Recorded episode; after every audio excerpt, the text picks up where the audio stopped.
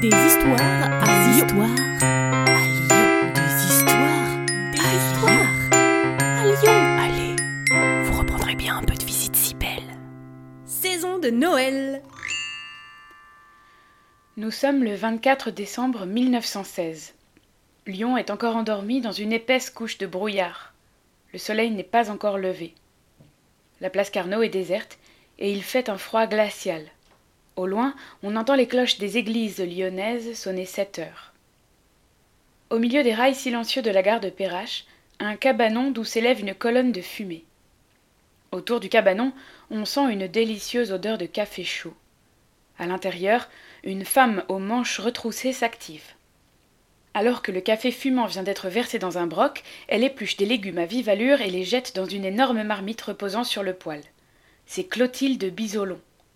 Ce matin, elle est un peu en retard. Elle espère que la soupe sera prête pour le train de 8h53.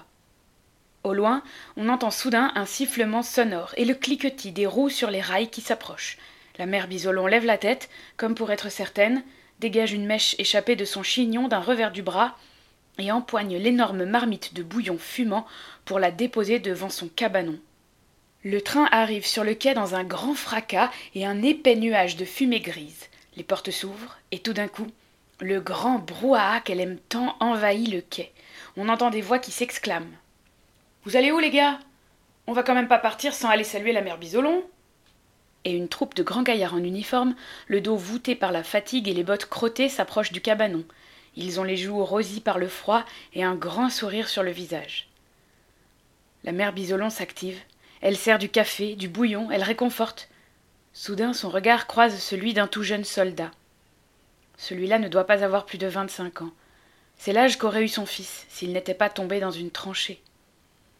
Ses yeux se mouillent de larmes. Alors, elle s'active un peu plus. Elle accueille, elle embrasse.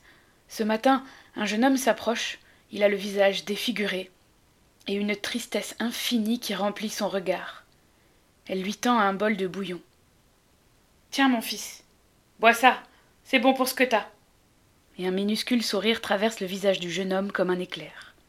Un autre gaillard s'approche en faisant teinter quelques pièces dans sa main. Hé, la mère Bisolon, tenez, c'est pour le café. Ah non, Ici, on ne paye pas. La mère Bisolon, aussi appelée la maman des poilus, a d'abord perdu son mari à l'âge de 22 ans, la laissant seule avec un bébé de deux ans. Vingt ans plus tard, c'est son fils unique qui mourut dans les tranchées de la Première Guerre mondiale. Son chagrin se transforma en une énergie infinie, et à partir de ce jour, la mère Bisolon passa ses journées à distribuer du café, du bouillon ou du vin aux poilus qui passaient par la gare de Perrache et à les réconforter. Elle disait La guerre m'a pris mon fils unique. Désormais, tous les soldats seront mes fils. La générosité de la mère Bisolon, les centaines de milliers de lettres qu'elle reçut pour la remercier, firent d'elle une mère chaleureuse et réconfortante, célébrée par tous à Lyon. En ce 24 décembre 1916, la mère Bisolon n'était pas seule. Elle allait passer Noël entourée de sa véritable nouvelle famille, les milliers de soldats qui rentraient du front.